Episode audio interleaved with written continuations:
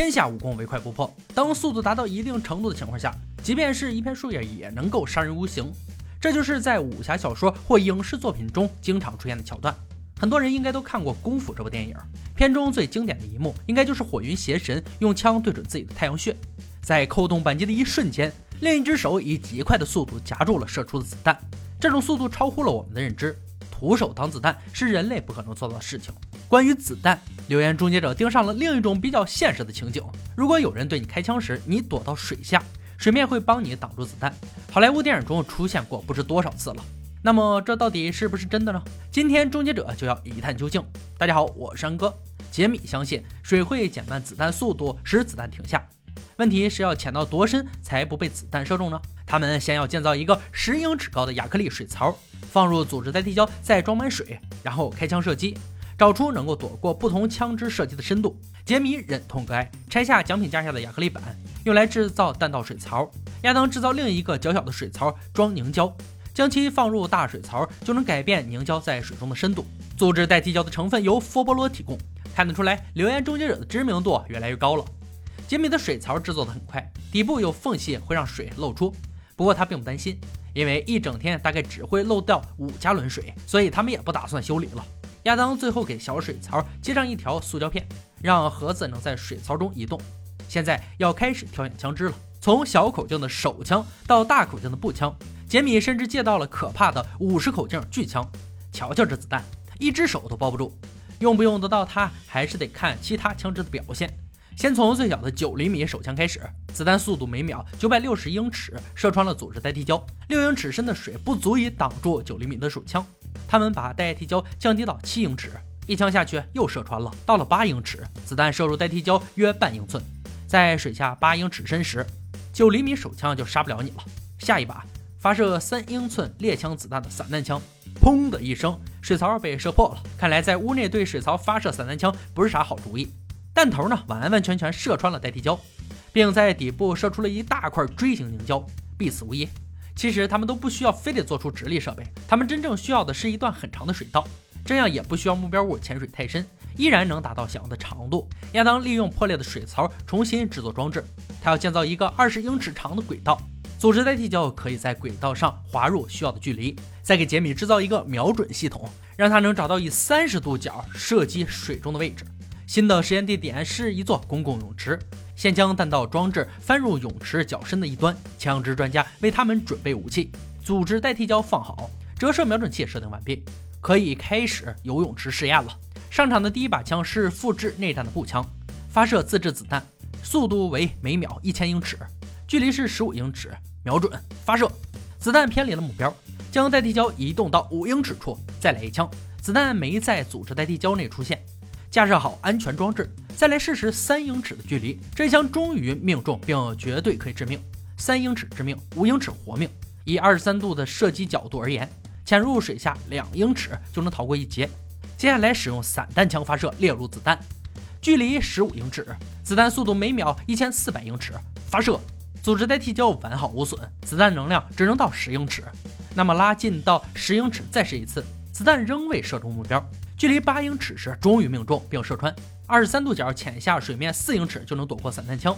下面是第一把超音速武器，点二二三步枪，子弹秒速两千五百英尺，距离十英尺，开枪，枪声震耳，子弹稀碎，把目标直接移动到最近的三英尺。这次成功命中，子弹尖端就是在代替胶上面。问题是没造成什么伤害，如此巨大的能量使子弹一碰水就碎了，怎么能再射入人体？接下来轮到 M 一步枪登场，子弹秒速两千八百英尺，这玩意儿能穿透防弹玻璃。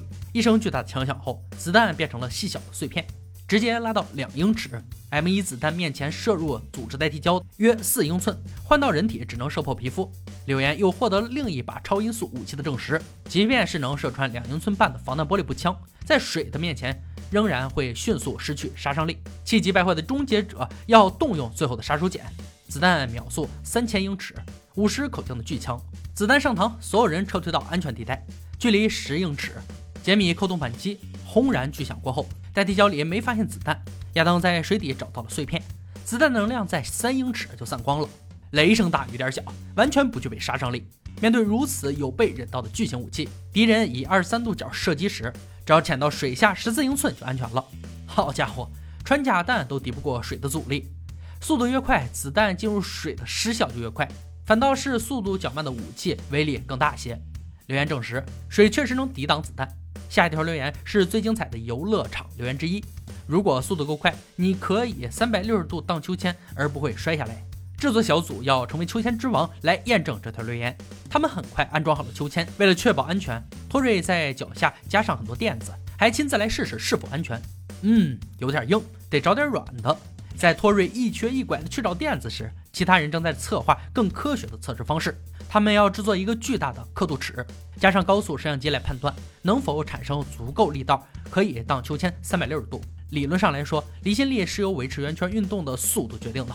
秋千在高处时，离心力小于地心引力，铁链就会松弛，使秋千落下。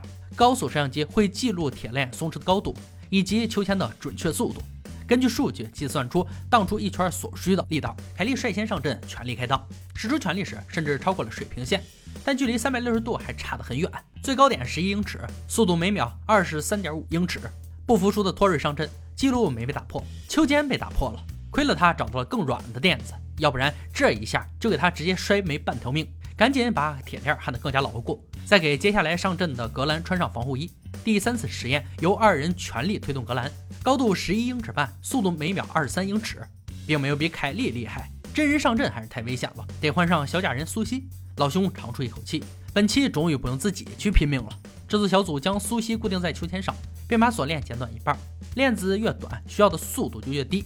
最后用绳索绑住苏西发力。制作小组大们尽力了，但依旧还是绕不了三百六十度。托瑞一咬牙，喊来了飙车组的壮汉前来助阵，四人配合同时发力，终于让苏西成功越过了横杆。果然，力量就是真理。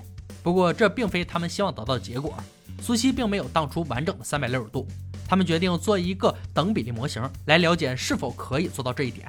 用泥巴制作了一个六分之一大小的苏西，将其挂在小秋千上，由托瑞推动。很轻松的就荡出了三百六十度，速度是每秒三十六英尺。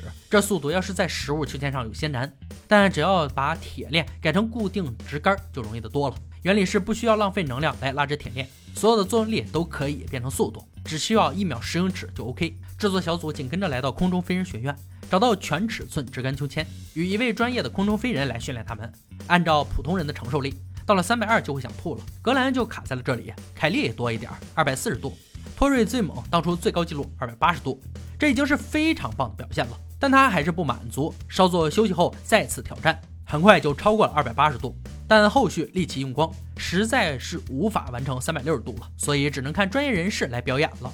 马戏团大帅轻松荡出三百六十度，经过训练，用直杆秋千荡出三百六十度是没问题的。但是铁链秋千到底能不能行呢？本着留言终结者的一贯风格，制作小组要使出一切手段让铁链秋千转一圈。没错，就是火箭推进器。先用小模型来试一试，角度是个大问题。进行了四次实验，他们才找到合适的火箭安装角度四十度。接下来把测试结果应用到实物上，他们决定给苏西绑上四枚火箭，总共有四百磅的推力，用连串的方式设置好引线，万事俱备。众人退到安全地点后，按下开关。苏西的确转了好几个三百六十度，但并不是绕着秋千转的。失误一次后，重新调整火箭，这次两边各装一枚，仍然没有成功，是火箭启动不一致的缘故。最后大家决定只安一枚火箭在苏西背后，考虑到苏西重量，又把角度调整为六十度。然而第三次依然失败，但好消息是苏西没有旋转，这意味着只要把角度降低就有可能成功。调整角度为四十度，安放火箭。在场的所有人放声欢呼，终于搞定了！货真价实的三百六十度链条被拉得笔直，留言破解，但火箭绝活很精彩。本期的留言终结者用亲身实验证明了，潜入水底确实能挡住子弹射击，且射速越快的枪在水里的威力越小。三百六十度荡秋千，只有用火箭才能实现，依靠人力是不可能完成链条秋千的三百六十度旋转的。今天的留言挑战到这里就落下帷幕了。小伙伴们，如果有听过有趣且可信的留言，欢迎在评论区留言讨论。欢迎大家关注安哥，我们下期再见。